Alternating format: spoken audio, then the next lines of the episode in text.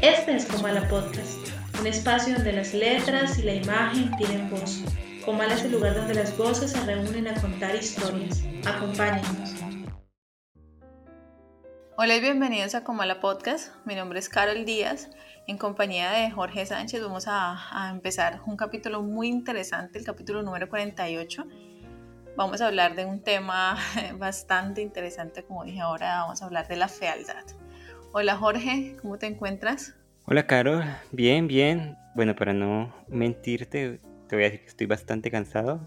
Estas dos últimas semanas han sido durísimas, pero bueno, aquí dándola toda con el programa, como tú dijiste, nuestro capítulo número 48, donde trataremos el tema de la fealdad. Un tema que quedamos a deber el día en que estuvo Ámbar aquí con la que tratamos el tema de la belleza. Y en ese momento, Carol, eh, si me permites dar este pequeño secreto del podcast, íbamos a tratar ambos temas juntos, la belleza y la fealdad.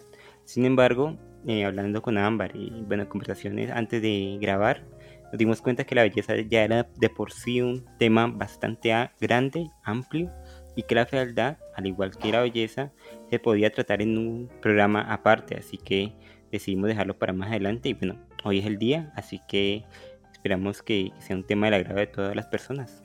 Sí, Jorge, en esta ocasión traemos textos y una obra pictórica y una fílmica bien interesantes. ¿Qué te parece, Jorge, si comenzamos y ya empezamos pues hablando de las obras que vamos a traer en esta ocasión?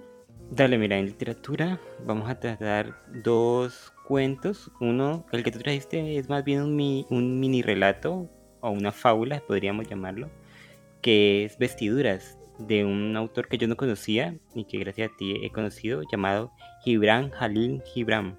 Y por el otro lado yo escogí El extraño, de H.P. Lovecraft. En la parte de cine, tú escogiste Retrato de una pasión, de Steven Steinberg, una película para el que se la vaya a ver bastante, un poquito extraña, pero también con su parte convencional. Y yo escogí unas obras pictóricas de Goya, que son las pinturas negras, estas obras tan conocidas, y que bueno, hoy nos van a dar pie para hablar de la fealdad. Así que, ¿qué te parece, Carol, si comenzamos? Comencemos. Poesía, cuentos, novela, cómic, todo está aquí en Comala Podcast. En la parte de literatura, como ya dije en la introducción, vamos a tratar eh, dos cuentos de dos autores muy interesantes como son Lovecraft y Halil Gibran. El cuento Lo extraño que yo traje es la narración en primera persona de un ser del cual conocemos historia a través de pues su narración y en la cual nos va contando cómo ha sido abandonado en como en las mazmorras de un castillo y cómo no conoce su propio reflejo cómo todo lo que él ha aprendido de esta vida ha sido a través de unos libros mohosos. Y este cuento de Lovecraft eh, me gusta particularmente porque encierra toda esa atmósfera gótica de la que él tanto quería como copiarse o hacer un homenaje de las obras de, Edgar Allan Poe y lo consigue muy bien, castillos supremamente viejos, bibliotecas mohosas, eh, calabozos, calaveras y esto, este personaje está sumergido en este lugar. Sin embargo, en un momento de la narración, él quiere escapar de, pues, de esa cárcel en donde está encerrado y lo logra. Lo logra llegando a, un castillo que se encuentra en la parte de arriba de, donde él estaba y descubre una verdad que lo cambia todo.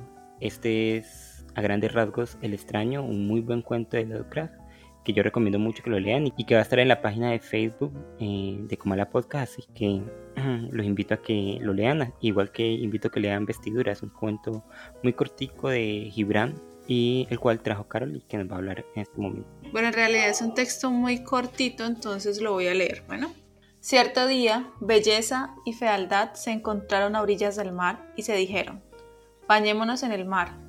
Entonces se desvistieron y nadaron en las aguas Instantes más tarde, Fealdad regresó a la costa y se vistió con las ropas de, la belleza, y luego partió. Belleza también salió del mar, pero no halló sus vestiduras, y era demasiado tímida para quedarse desnuda, así que se vistió con las ropas de Fealdad, y Belleza también siguió su camino. Y hasta hoy día hombres y mujeres confunden una con la otra. Sin embargo, algunos hay que contemplan el rostro de belleza y saben que no lleva sus vestiduras, y algunos otros que conocen el rostro de fealdad y sus ropas no la ocultan a sus ojos, esas vestiduras. Y Jorge, para ambos textos trajimos una línea guía, un tema para guiarnos. Vamos a hablar en, este, en esta ocasión de los rostros de la fealdad. Sí, Carol, los rostros de la fealdad. Yo creo que en estos dos textos tenemos bastante donde agarrar con este tema en particular, sobre todo porque en ambos se nos muestra la fealdad como una vestidura ajena, no sé si te parece.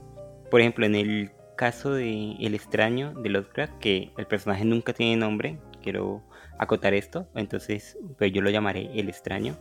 Este ser no sabe cómo es él físicamente, ese ser no se conoce. Él cree, y esto es lo más interesante, que es como las figuras que aparecen en los libros, eh, príncipes o princesas, cosas que él ha visto en la ficción y que realmente, como vemos más adelante del texto, no lo representan. Entonces como que esa fealdad que él tiene y que después descubre, y esto es lo más triste del cuento, porque el cuento más que terrorífico, porque uno piensa en Lovecraft y piensa en terror, o en suspenso, o en bueno, ese tipo de sensaciones, no, este cuento yo creo que es más bien triste. Un cuento triste, entonces al, al descubrir su verdadera forma, su forma monstruosa, su fealdad física, como que siente que esa fealdad sí es una vestidura que no le pertenece. Porque, y esto es la maestría del autor, nos hace empatizar con este ser, nos lo muestra como alguien que ha sido relegado, que ha sido abandonado por, pues, por todo el mundo, que nunca conoció eh, el amor, el tacto de otra persona, que sus recuerdos son vagos y que a veces pierde el conocimiento, un, desposeído totalmente y en su lucha por salir de esas mazmorras, en su lucha por conocer a otro tipo de personas, en su lucha por ser parte de la colectividad como él quiere serlo, descubrimos que, que no lo puede hacer por esta misma fealdad, por esta verdadera forma de su ser, al menos física, porque, y vuelvo a repetir, digo que, que la fealdad en este caso es una vestidura, porque a él lo escuchamos, escuchamos sus pensamientos, eh, escuchamos sus, sus sueños y en ningún momento son igual de feos que como él es físicamente. Sí, Jorge, mira que estaba leyendo, a, pues estaba recordando el, texto que tú elegiste y me acordó un poco de Quasimodo, eh, mm. de, ese, personaje que está como agachado, que todo el tiempo se esconde, eh, es algo como muy, muy triste, pero mira que... Pero, pero ¿tú no crees que Quasimodo eh, es un poquito diferente porque Quasimodo sí sabe que él es feo? Sí, sí, es, para allá iba, sí, él, él tiene esa seguridad, pues que y esa convicción y esa certeza pues que es alguien feo y por lo mismo está consciente de su apariencia. Bueno, fealdad física, ¿no? Porque... Sí, sí, fealdad física. Mira que em, con respecto a esto me acordé de Macbeth, de Shakespeare, donde las eh, tres brujas se abren paso entre las tinieblas y dicen algo como lo bello es feo, lo feo es bello. Y pensé pues en el texto que tú habías elegido porque el personaje ignora su aspecto, es algo así como, como alguien que, que, pues, que no es consciente totalmente de quién es físicamente y solamente se da cuenta de su fealdad cuando encuentra a esas otras personas y esas otras personas se, eh, lo observan, cuando él se mira frente al espejo. Y en esa fealdad de, de lo bello, que es cuando esas, esas personas eh, pues que están en, en, la sociedad lo observan, es cuando él se da cuenta pues que, que no pertenece a ellos, a ellos, que no puede llegar a ser como ellos y por lo mismo se aísla. Ahí está el lo bello es feo y lo feo es bello, cuando la belleza toma la ropa de la fealdad y cuando la fealdad toma por error la ropa de la belleza. Sí, yo creo que, y, y te voy a confesar aquí, Carol, que el cuento tuyo de vestiduras no fue como mucho de mi agrado, sobre todo porque no, no me gustan estos cuentos eh, como con moraleja, como que nos muestran todo como el mensaje muy masticadito y ya. Entonces la, lo, bello es feo y lo feo es bello y a veces una cosa y la otra. Entonces no, no me parece como que muy logrado, sino como, y aquí no quiero ofender a nadie, pero como, como lo que cuentan los cuenteros y que a mí tampoco es como que me gusta, me guste mucho, pero sí le rescato esto de que en muchos casos o en la mayoría de casos, no sé, eso depende de la percepción de cada persona. Lo feo, lo feo físico, que es lo que, de lo que estamos hablando aquí, sobre todo con el cuento de Lovecraft, no encierra una fealdad real o una fealdad interna.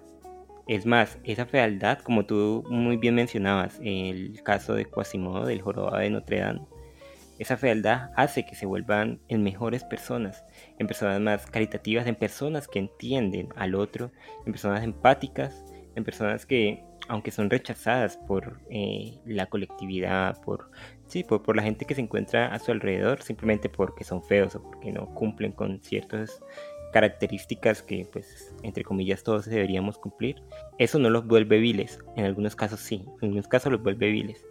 Sin embargo, en este caso, eh, particular del extraño no lo vuelve vil y eso es lo que a mí me sorprendió mucho de este cuento porque, por ejemplo, cuando yo me lo leí por primera vez, que fue allá en mis años, en los primeros años de universidad, pensé que una vez él descubriera que, que el reflejo en el espejo y, el que había amargado la fiesta donde él llegó y el que había asustado a tanta esta gente bella que él vio y que era como las ilustraciones de los libros, creí que en ese momento él se iba a enfurecer y como que iba a tomar una venganza contra ese mundo bello que lo, que lo apartaba.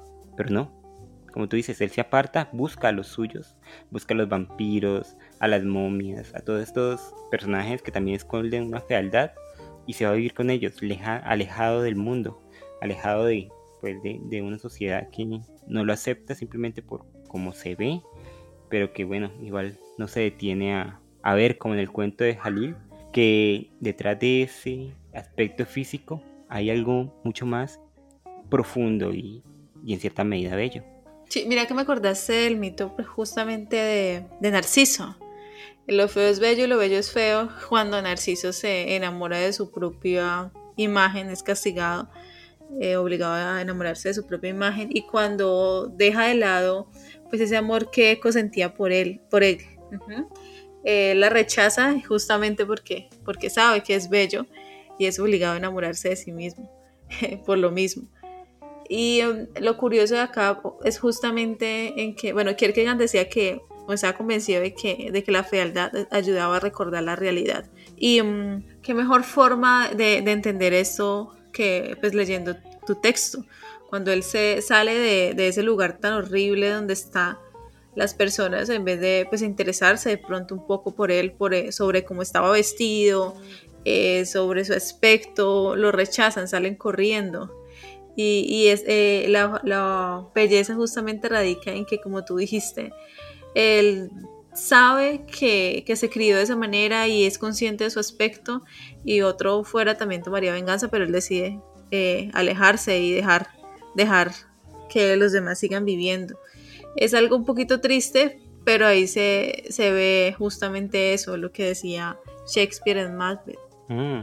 O lo que decía, por ejemplo, y no sé si tú recuerdes esta obra, que muchos de nosotros, eh, no sé si tú, realmente no, sé si tú lo has leído, pero yo la leí en el colegio por allá hace muchísimos años, que es La vida de sueño, de Calderón de la Barca. Sí, sí, sí, y los sueños, sueños son. Y los sueños, sueños son. Ahí está Segismundo, el personaje principal de la obra, el cual no recuerdo muy bien, Carol, si su aspecto es feo, pero su comportamiento sí es bastante feo. Él busca como espiar lo que ha vivido, pues una vida bastante cruenta, a través de hacer el mal a los otros. Y eso yo creo que también es una, forma de fealdad, ese, comportamiento maligno hacia los otros. O la Bella y la Bestia, Jorge, también. Como también la Bella y la Bestia. El cuento. Sí, sí. igual, ¿no?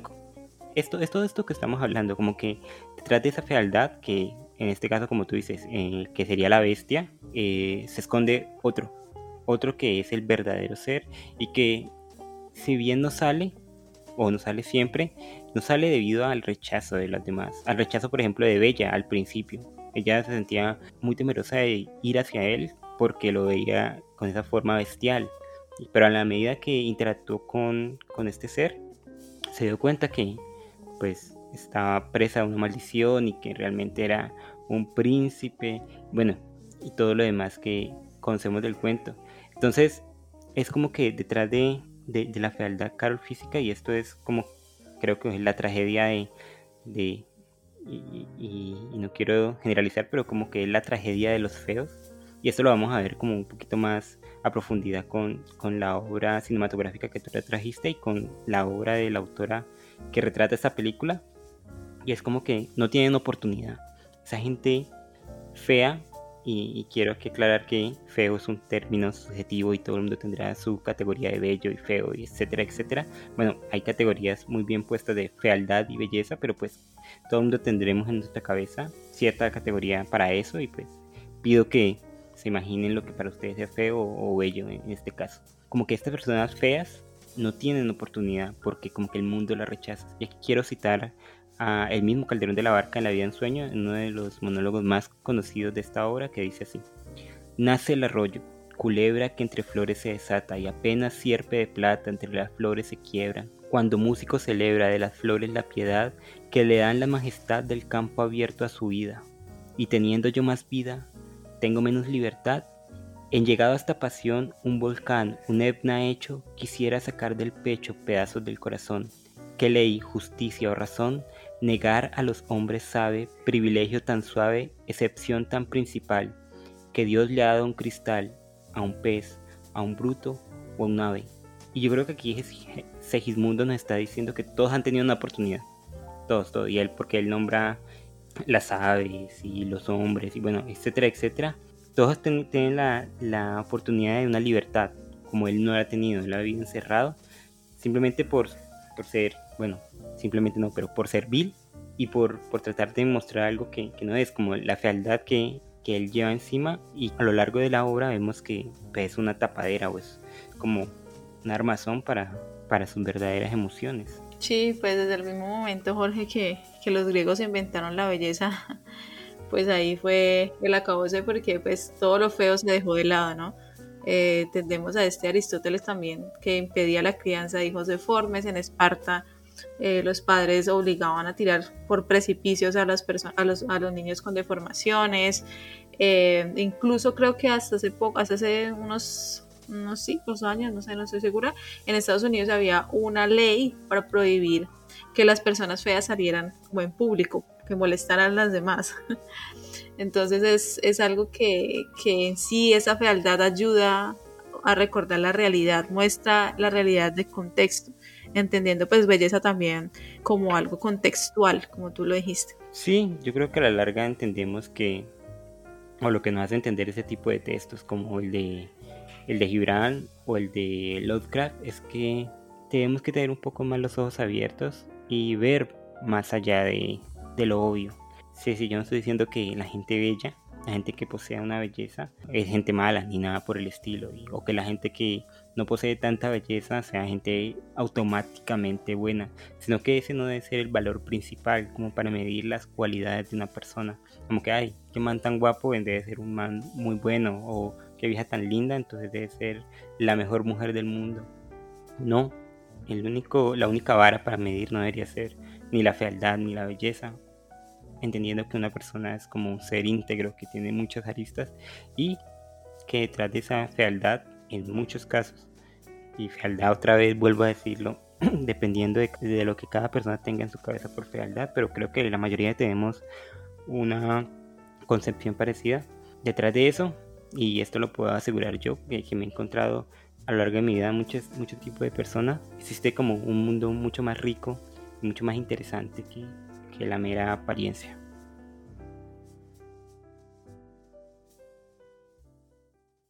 películas, series, cortometrajes, videos musicales, todo está aquí en Comala Podcast. En nuestra sesión de cine vamos a estar hablando de las pinturas negras de Goya y de una película llamada Retratos de una Pasión de Steven Sheinberg.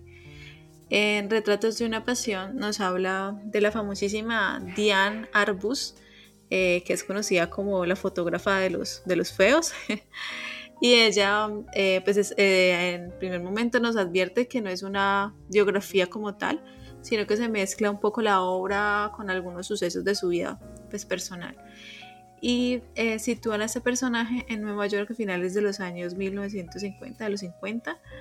Eh, nos muestran que Diane tiene un, esposo fotógrafo que es muy famoso y que ella le ha tocado el papel, detrás de él le ha tocado el papel de asistente se ve incómoda eh, en ese contexto, siente que algo le falta, eh, no le gusta lo que hace y en un momento, una tarde, observa cómo el mismo edificio donde, donde ella ha vivido se muda alguien, se muda un, hombre extraño que tiene la cara cubierta. Eh, después de un tiempo eh, se, le, se, le, tapona uno de, los tubos del baño de ella y encuentra un, montón de pelos y eh, una llave.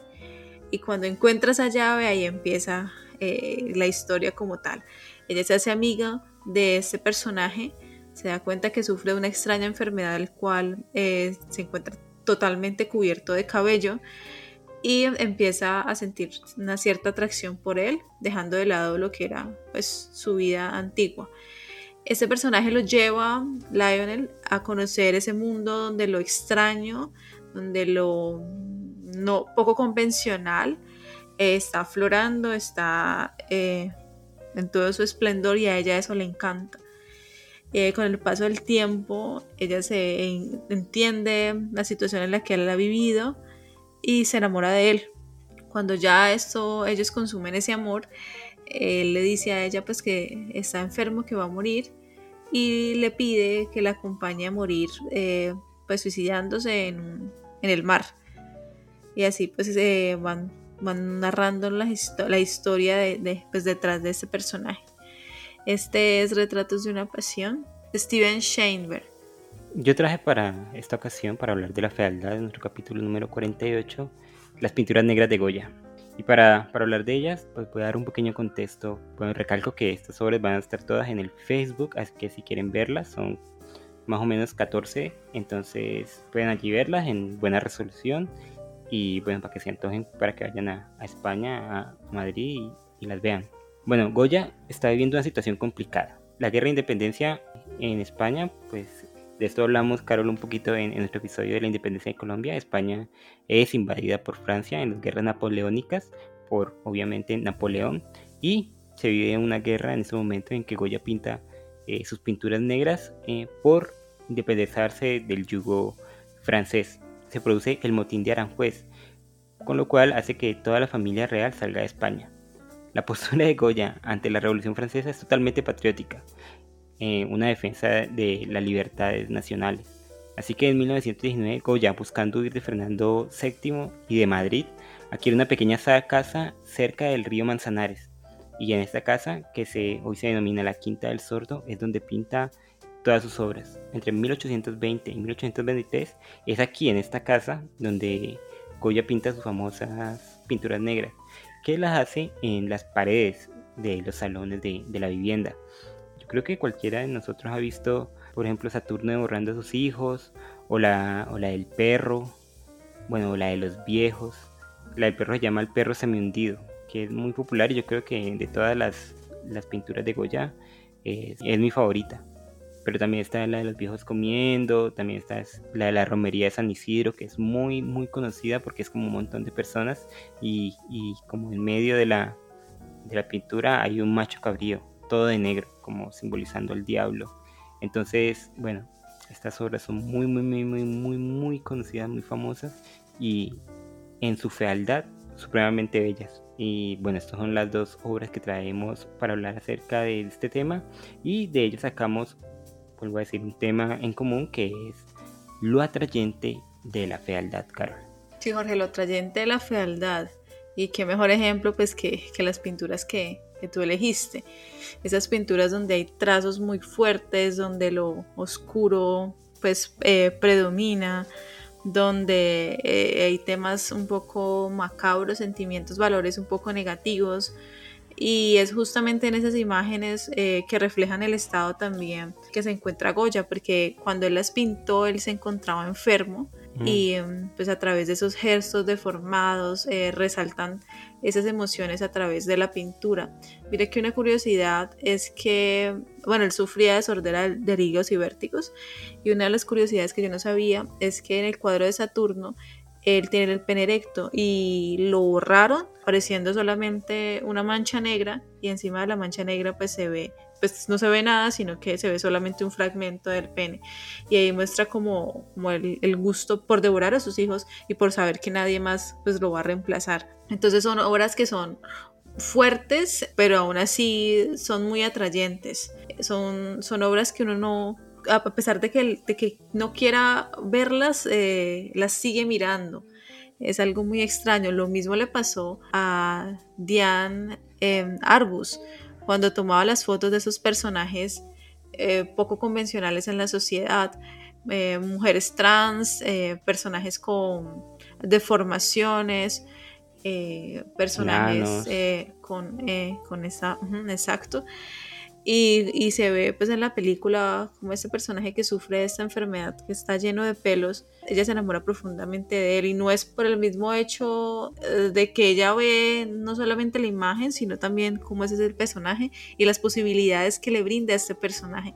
Y eso es muy importante porque Huberto Eco decía que la belleza es finita y la fealdad es infinita, eh, es como Dios. Y um, nosotros siempre hemos, hemos como puesto unas unos cánones de dónde hasta dónde va a llegar la belleza, qué se le considera bello dependiendo de nuestro contexto. Y dejamos eso que está afuera, que eso que, queda afuera, que sobra, es lo feo y en realidad es un, es un mar. Entonces eso es lo maravilloso pues de estas dos obras que nos muestra que en esos trazos gruesos, que en eso que a veces es, molesto de ver, eh, radica también una, y es paradójico decirlo, una belleza, la, la, belleza de la fealdad, la estética de eso, de eso que es feo. Y para esto también traía otro ejemplo, Jorge, de esa película de, David Lynch, El hombre elefante. Mm. Eh, esa película pues que ha sido analizada y que es una película, una obra muy, muy interesante, que fue múltiples veces eh, nominada, tuvo nominaciones al Oscar y la crítica la tildó como bellísima, una obra bellísima, imagínate. No, y si cualquiera que la vea sabrá que realmente es una obra bellísima. Y el primer Lynch, cuando no era tan críptico como lo es ahora o como lo ha sido a través de su carrera, esa obra como que es un director más contenido, más tradicional, pero que nos brinda una, una película supremamente conmovedora, supremamente golpeadora y que, bueno, yo recomiendo mucho El Hombre Elefante. Y sí, Carol, como tú decías, y mira, aquí en la película que tú escoges, Retrato de una Pasión, se muestran esos dos mundos, el mundo como de de la belleza, y esto lo quiero poner entre comillas, de esa belleza institucionalizada, podríamos decir, porque el, esposo de Diane es como una persona que le hace publicidad a las revistas y toma fotos para portadas de, de Vogue y este tipo de revistas de moda, y, y Diane le, le ayuda, ¿no? Entonces ella está siempre en contacto con esta con este tipo de belleza, como es con esta belleza simétrica, de unas mujeres supremamente estilizadas, con una vida muy bien medida, como, y, su misma vida es así, como muy, muy, muy cuadriculada, como con el buen esposo, los buenos hijos, sin embargo, ella ahí no se siente a gusto, como que eso no la trae. Para ella ese tipo de belleza, porque yo creo que no sé si, si cuando estamos hablando en este episodio en general de fealdad, estamos hablando de otro tipo de belleza. ¿No te parece? Estamos, yo, siento que estamos diciendo fealdad, lo feo, lo feo, lo feo, pero que eso, eso que decimos feo es otro tipo de belleza. Como tú lo dijiste, que detrás de, de, estas pinturas de Goya, que son como tan, tan chocantes, tan, con esas pinceladas tan duras, con esos colores tan fuertes, tan, tan oscuros sobre todo, eh, se esconde otra belleza que uno diría, pues, como, como algo puede ser feo y bello a la vez, pues simplemente es mirar en el arte y, ver cómo es esto. Entonces ella no se siente atraída de, en ese tipo de belleza que, que le venden o que, que, se supone que debe gustarle. La, la, una ama de casa abnegada, con un buen esposo, con unos buenos hijos, eh, encerrada como en una buena sociedad, entre comillas, eh, con este tipo de trabajo, etcétera, etcétera.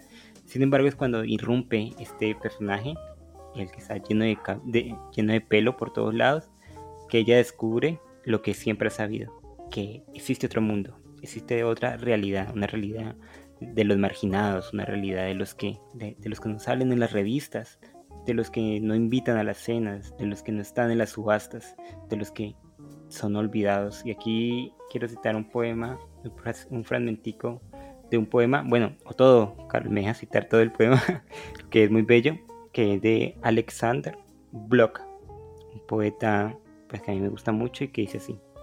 Somos los olvidados, solitarios sobre la tierra, a hurtadillas nos sentamos cerca al calor. Desde este cálido rincón del cuarto miramos la bruma de octubre. Por la ventana, como entonces, se ve el fuego, Querido mío, ya estamos viejos. Todo lo que hubo, tempestad y desdicha, ha quedado atrás. ¿Qué esperas del futuro? ¿Seguro quieres leer allá? ¿Todavía? ¿Alguna inesperada novedad? ¿Acaso esperas algún ángel tempestuoso? Todo pasó, nada podrás regresar. Quizás las paredes, los libros, los días. Querido amigo, ellos están habituados. Yo no espero nada, no murmuro, no lloro nada de lo que se fue. Jorge, si tú traíste ese, ese, poema, que de hecho me hizo, me hizo acordar a un poema de Arthur Rimbaud, se llama El Durmiente del Valle, y estaba pensando eh, pues, en las pinturas que tú trajiste, donde el tema de la muerte, de la vejez, de, de, lo, de lo violento está como tan presente, incluso en el cuadro de, del perreo semi-hundido, donde, donde simboliza pues esa, muerte próxima, ese sufrimiento, ese dolor. Y desde, desde el observar a la muerte, esa escena donde se supone que es grotesca, que, que casi uno siempre lo alejan eh, o lo impiden ver la muerte como tal. Em, los cementerios están fuera de, de la ciudad incluso y también nombrando la película de Diane, cuando ella se acerca, está en el parque y ve a una persona en una silla muerta y la le tapa los ojos. Entonces me, pues estuve como pensando en todo eso y me acordé del durmiente del valle. En un surco de verdura donde canta un río, prendiendo entre risas jirones de plata por las hierbas, donde el sol alumbra desde la altiva montaña. Es una vagua que hierve de fulgor un soldado joven, cabeza desnuda, boca abierta y la nuca encharcada entre el fresco berro azul, duerme. Está tendido sobre la hierba bajo el cielo, pálido en su lecho verde donde llueve la luz. Duerme con los pies entre gladiolos, sonriendo, como haría un niño enfermo, sueña. Méselo con amor, naturaleza, que tiene frío. Los aromas ya no estremecen sus sentidos. Duerme tranquilo al sol, con una mano sobre el pecho. Los hoyos rojos se abren en su costado. Y es ese observar, es convertir esa escena de muerte en algo que para los ojos de, quien está contando eh, es algo bello. Lo mismo nos pasa a nosotros cuando nos sentamos a observar una pintura de Goya. Esos trazos fuertes, esos temas tan que queremos dejar de lado, que queremos olvidar, la vejez, la muerte, el dolor, eh, eso que hace daño se deja de lado. Eh, ha sido dejado de lado por nosotros, pero cuando lo observamos así como tan explícito mediante una obra de arte, mediante un poema, mediante eh, una imagen, nos damos cuenta pues justamente de eso, de nuestra fragilidad y nos revela esos patrones del miedo que, están, que nosotros guardamos culturalmente, en los cuales queremos dejar de lado, pero pues que se, son evidentes cuando hablamos de nosotros mismos que al fin y al cabo somos seres humanos. Sí, mira que vivir con este, con estas formas de, de belleza instauradas que tenemos tampoco es algo sano porque podemos creer que todo el mundo o toda la vida se rige bajo esto. Sin embargo, darle una vuelta a la mirada y yo creo que esto tanto Diane Arbus como Goya eh, lo sintieron como que ¿por qué dejar de lado esta otra realidad? ¿Por qué dejar de lado como el poema que tú nombras eh, la muerte? ¿Por qué dejar de lado las personas que no son físicamente atractivas? ¿Por qué dejar de lado los enanos? ¿Por qué dejar de lado estas personas que tienen problemas eh, en la piel, como este hombre que tenía pues, el cabello tan largo por todo el cuerpo? Y, y esta es una foto de verdad, ¿no, Carol? Este, este personaje existió en, el mundo de Diana Arbus. Hay una foto de, de, él. Es una enfermedad que existe, se llama el síndrome del hombre lobo, algo así, creo, si no estoy mal. Sí, sí, creo que sí. En México había unos, una familia como muy famosa sin embargo, en, la película pues no lo retratan muy bien porque pues es muy fantasiosa, ¿no? Porque yo me vi un documental de, de estas personas con esta enfermedad y cuando ellos se rasuraban, la piel le quedaba supremamente maltratada y, quedaba como de un color negruzco porque pues quedaba el color del cabello. Incluso las facciones mismas de la, del rostro cambian, sí. Sí, Jorge, y hablando de eso, recordé a Oscar Wilde que decía que la belleza está en los ojos de quien la mira. Y con respecto a lo que tú nombras, pues es algo muy cierto, ¿no? Pues yo creo que sí. Igual como te como decía ya en, literatura, hay estándares de belleza que todos conocemos y que todos aceptamos en cierta medida, pero pues cada uno también se forja una forma de, ver y de vivir la belleza y la fealdad. en este sentido, no, de encontrar en ella factores que nos hablen directamente a nosotros como seres humanos. Por ejemplo, en, esta pintura que vos decís, en la de... Es que la pintura negra de Goya, el de Saturno devorando a su hijo es demasiado, demasiado, demasiado popular y demasiado pues impactante. Yo creo que deja de lado obras como por ejemplo el Aquelarre, donde este mundo trágico de, personas deformes, con muecas y de expresiones así supremamente desencajadas, muy, muy de lo que llama el feísmo, los viejos comiendo, Jorge. O, los viejos comiendo, o por ejemplo, la que tú nombraste, El perro semendido, que para mí, como vuelvo a decir, es, la obra que más me gusta, y representa, para muchos representa como esta, esta muerte, este, este final de una vida, este, este partir que uno lo mira. Yo cuando conocí esta obra no, sabía que era de Goya, no sabía que era de nadie y la miré y me quedé petrificado mirándola y, contemplándola y sintiéndome supremamente triste, pero entendiendo la belleza más grande que existe detrás de ella.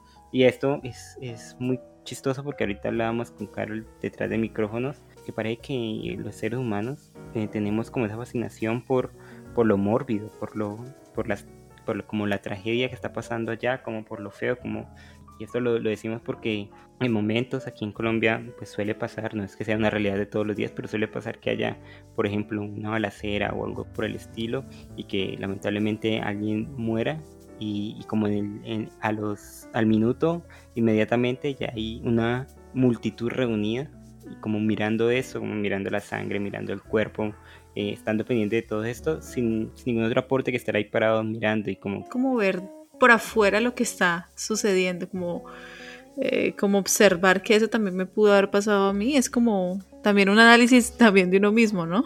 De, la, de, todo eso que es dejado de lado. Y la fealdad es eso, ¿cómo, cómo, cómo actúas tú o cómo actuaste tú la primera vez que viste o las pinturas negras o las fotos de Diane Arbus? ¿No viste un poco de esa gente, de esa gente de muchas ocasiones se ve triste, se ve, se ve como perdida, se ve como alejada de una realidad, como que no fueran parte de, este mundo, sino como personajes. ¿No viste algo en ti también de eso? Sí, a fin de cuentas todos compartimos eh, pues esos sentimientos, ese, eh, ese, esas sensaciones de, también un poco de no pertenecer. Sí, yo creo que a la larga la obra de, de Arbus y la de Goya nos acercan a esta parte fea de la vida, digámoslo así, que es la muerte, que es la enfermedad, que es la lucha, que es el sufrimiento y que de cierta medida todos tenemos que vivir y, experimentar. Que hace parte de nosotros como seres humanos.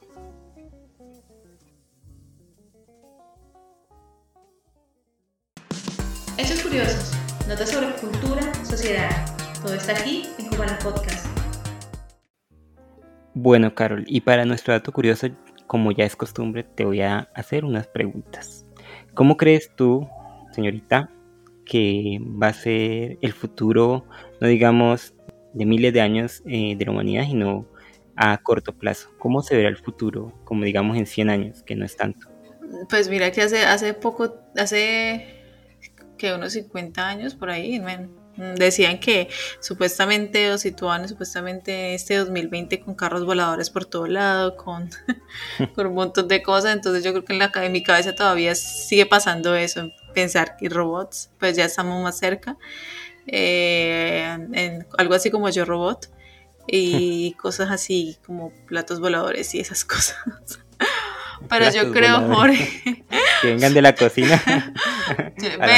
platos voladores de um, platillos. platillos voladores. No sé por qué dije platos voladores, pero es, el hambre, es el hambre.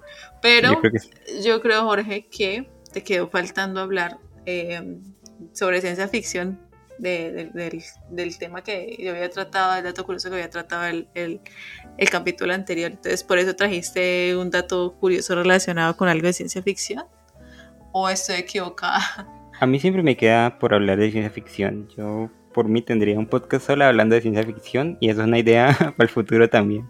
No, em, es que hace poquito, Carol, pasó algo muy interesante por parte de una compañía que todos conocemos y que eh, en los últimos años se ha mostrado como pionera en la tecnología y más que eso, que ha intentado no sé si lo ha logrado del todo, pero lo está intentando traer al presente ese futuro que tú decías que hace 50 años las personas imaginaban como carros voladores o, y tú lo nombraste, robots. Y eso es de lo que quiero hablar hoy, Carol. De robots, porque Tesla celebró su i-Day, el Día de la Inteligencia Artificial Sí, sí, sí. donde presentó algunos de sus proyectos futuros incluso dejó ver alguna que otra cosa extraña porque los de Tesla como que llevan la imaginación a otro mundo. Y entre esas cosas eh, extrañas, porque ellos como que al final, al final de toda la presentación muestran eh, esa otra cosa como la cereza sobre el pastel. Y fue el Tesla Bot, un humanoide robotizado. ¿Qué te parece esto que, que nos está presentando los buenos de Tesla? No, no me gusta. ¿Ah, no? no. ¿No quiere el futuro ahora? No, no quiero, no quiero ese, futuro. Eso me da como sustico. Bueno, yo dije en el podcast anterior todo lo que, que yo soy una persona que todo lo que no esté me, me, mi, mi, control me estresa un poquito y em, me da susto porque mm, pienso en Yo Robot.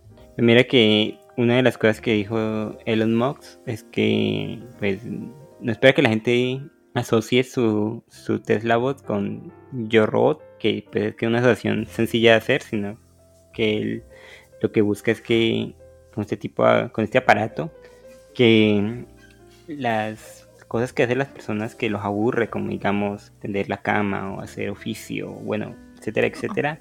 Para volvernos más inútiles un poco. Dejen dejen de, dejen de, ser algo que, que, tengamos que ser. Bueno por ejemplo aquí cito la noticia.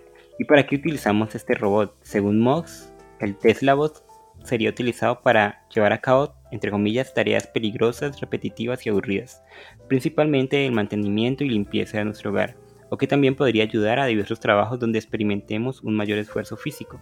Podremos ordenarle al bot que limpie, nos haga la cama o incluso que nos ayude a subir las pesadas compras. Suena ciencia ficción, pero según parece esto es más posible de lo que creemos. ¿Sabes que, que, que la tecnología de cierta manera nos está volviendo inútiles. Eh, y con esa, sí, claro, eh, eh, de cierta medida, una vaina tan fácil como tender una berraca, ¿cómo, ¿cómo, no lo vamos a poder hacer? O sea, yo creo que de pronto personas que necesiten ayuda, pues sí está bien, pero personas, pues que tengan sus capacidades de, de ir a comprar cosas por su cuenta o tender una cama o lavar un plato, ¿por qué no? O sea, al final me, parece que vamos a terminar como esos muñequitos de Wally donde, donde les presentan la realidad por una pantalla y se supone Sí, una sociedad de confort total. Exacto, es terrible eh, el hecho de, que las personas asocien el esfuerzo con algo malo, pues no, me parece que es algo satisfactorio tener, haberle alcanzado algo para por uno mismo y para uno mismo. Mire que una de las cosas de las que estuve leyendo cuando tratamos el tema de la depresión fue que e-, ese autor que yo nombré en ese, en ese capítulo, un autor que sufre de depresión y que ha sufrido depresión toda su vida y que hizo un libro a partir de ello, una de las cosas que él decía es que algo bueno para superar la depresión es, y, no solo para superarse la depresión, sino para pues, vivir en esta realidad en la que estamos, es, es tener rutinas. Una rutina de limpieza de tu casa, de cuidado de, no sé, de tus mascotas, de tu familia, de ejercicio, de comida, rutinas de las cosas que uno pensaría, ¿no? Qué aburrido hacer oficio, qué aburrido tender la cama, qué aburrido esto, qué aburrido lo otro. Esas son esas pequeñas cosas las que lo mantienen a uno como en los cabales que no le permiten eh, recaer en, la depresión, en el aburrimiento como que tener un objetivo diario en tu día y no es como conseguir la gran cosa, sino como los pequeños triunfos, lograr levantarte de la cama, atenderla, hacerte de tu desayuno, eh, hablar con tus papás, con tu pareja, eh, no sé, tener unas buenas amistades, rutinas pequeñas que son buenas para nosotros y que pues con este tipo de robots yo creo que pues, se perdería un poquito de ello, pero mira lo que dice la noticia. Y puedes estar tranquilo, Carol. Y esto va para personas como tú que, que les da un poquito de miedo pues Tesla asegura que este no será una versión real de la película Yo Robot, ya que sus bots están programados para ser amigables y poder dominarlos. De cara a un futuro no tan inmediato, Musk propone que esto podría suponer una oportunidad para transformar la economía mundial al reducir los costes de fabricación y venta de robots, algo que puede dar mucho de qué debatir si nos metemos en el tenebroso mundo de la sustitución de personas por robots en ciertos trabajos, dice la noticia. Y esto es verdad, ¿no te parece? Como que también, digamos que en las fábricas ya se ha visto que se, ha sustituido muchas personas por, pues, por maquinaria y donde haya un robot que o que cargue más cosas o que haga las tareas que hace un humano pero más rápido y con la misma calidad, entonces, ¿qué pasaría ahí? Pues sí que las personas al fin de cuentas van a, van a terminar perdiendo sus trabajos y va a haber más desempleo y bueno, etcétera, etcétera. Pero con respecto a lo que tú decías, em, mire que eh, eh, esos pequeños triunfos desde, desde, pues lo pienso desde educación, hay muchos eh, niños, niñas que les hacen las cosas y cuando se enfrentan ya a estar en un colegio, el simple hecho de coger una cuchara para almorzar por sí solos, pues es, mm. es un algo que no pueden hacer porque todo el tiempo le alguien es un desafío. Eh, alguien todo el tiempo le la nana les ha dado cucharadas entonces eh, ya no pueden entonces imagínate eh, pensar que alguien haga absolutamente todo por ti que esos esfuerzos se dejen de lado y además qué haríamos con todo ese tiempo libre mm. y sobre todo pues cuando uno tiene todo ese tiempo libre que no tiene nada que hacer pues ahí la gente, ahí vienen también de cierta manera, radica pues e, el pensar y pensarse y, cuando uno piensa mucho pues como dice eh, el libro del Quijote también un poco de tanto leer pero en este caso de tanto tiempo libre uno se termina enloqueciendo. Y yo creo que, que no que no mm, que bueno que este, esta serie de, de robots a pesar de que obviamente afirmen que, son dóciles y que pues que no van a ir en contra de uno y que todo el cuento. Mm, pues a mí siempre me queda la duda. Y yo prefiero, y yo prefiero, o sea, a pesar de que nosotros vivimos, vivimos con tecnología por todo lado, porque desde una licuadora hasta una nevera, pues eso también es tecnología. Eh, el simple hecho de, de, de, es que es que es la simple imagen del robot. Es un robot que no tiene rostro y no, no se ve nada amigable, Carlos. Eso sí, no se, ve, nada amigable. Se ve como que como si fuera el guardián de una prisión, algo por el estilo. Como, sí. No, sé si estoy en mi casa o me quiero fugar. No es, no es algo que, que uno quiera como como que esté dentro del hogar de uno, como que lo invada, invada el espacio privado. imagínate vos a mitad de la noche y salir de tu cuarto medio dormida y ver por allá una necesita en el fondo. Que, esté regando las plantas a las 2 de la mañana, no, gracias. Y además de eso, además de eso, mira que yo hace, hace pues algún tiempo vi un video donde supuestamente estaban probando la docilidad de los robots y cogían a un robot y le, es que es absurdo decirlo, y le pegaban pero a mí me dolió ver eso. es como la empatía. Entonces imagínate que uno de esos berracos se rebelen contra uno, uno como, o sea, yo como persona, pues yo no soy una persona violenta, entonces a mí me dolería pegarle al robot. Entonces es una cosa bien extraña y que no, no, no, no, por ningún lado, Jorge. Es el fantasma en la máquina, ¿no? Eso de que dentro de los robots, y eso lo, lo desarrolla mucho Asimov, dentro de la ciencia ficción están como dos vertientes en cuanto a los robots, ¿no? Está la vertiente más conocida que es la de Terminator, que los robots se, pues a través de una inteligencia artificial se revelan y matan al ser humano. Pero está la otra, la de Asimov, que los robots se vuelven compañeros del ser humano, otra como amigos y no algo para confrontar. Y, y este fantasma en la máquina es como el alma de los robots que a través de toda sus, la inteligencia que desarrolla y todas las experiencias van creando una conciencia propia. Y que pues a la larga lo único que quieren es ser parte de, de la vida de los seres humanos y bueno y crear también su propia eh, vida y buscar su, el sentido de su vida.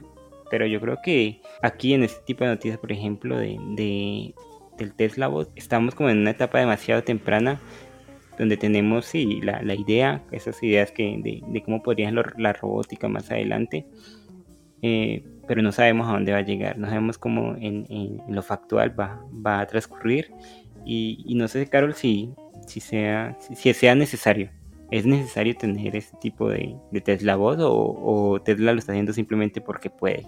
Nos van a crear una necesidad.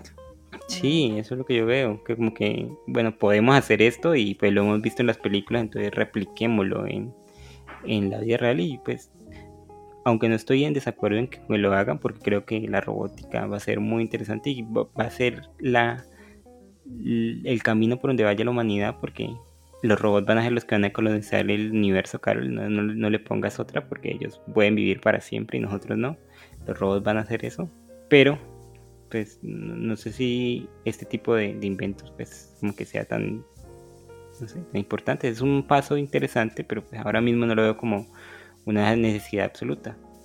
Eh, y para terminar, Carol, para ti que estás tan interesada en el Tesla Bot, según la empresa, podrás tener tu Tesla Bot, el primer prototipo al menos, a lo largo del próximo año 2022. Así Yo que paso, Jorge, muchas comienza a comprar marranito, comienza a meter las moneditas de mil, y te compras tu tela o Carol, ¿no?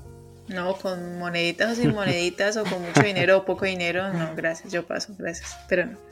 Bueno, ese fue el dato curioso de esta semana, espero que pues le haya gustado, es pues muy interesante, yo creo que todo lo que trata de robótica y ciencia ficción y cómo la ciencia ficción se va un poquito, poquito a poco se va volviendo parte de nuestra vida real, eh, a mí me interesa mucho y por eso quise traérselo, así que nada, con eso terminamos nuestro capítulo número 48 dedicado al tema de la fealdad.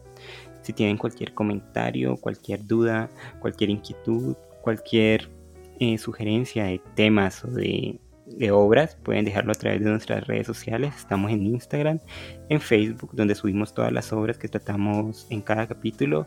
También estamos en TikTok, donde estamos creando contenido único para esa red, y en Twitter, donde también subimos eh, los videos y otros cositas que estamos haciendo en, las redes sociales. Recuerden que nos vemos el jueves para hablar con más detalles de este tema sobre la fealdad, jueves a las 8 de la noche en Instagram Live. Eh, y además porque Jorge va a tener más tiempo de hablar sobre ciencia ficción también.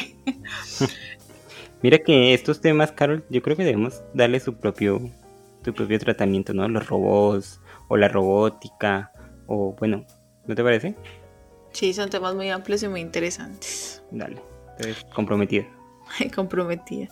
Y les recuerdo que tenemos abierto la convocatoria para que ustedes nos envíen em, sus notas de voz por el número que está en el perfil de Instagram, donde ustedes nos pueden leer un fragmentico de los textos favoritos, de un poema, eh, contarnos acerca de una película, una reseña, lo que ustedes gusten y esta información será adjunta pues a, a este, al capítulo eh, siguiente. ¿Listo? Muchas gracias Jorge por estar el día de hoy. Muchas gracias a ustedes por eh, escucharnos.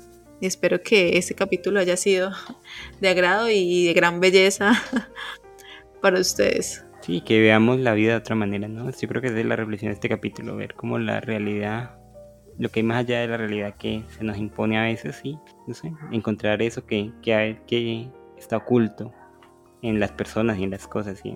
En el arte. Así que muchas gracias a ti, Carol, por estar aquí y hasta la próxima.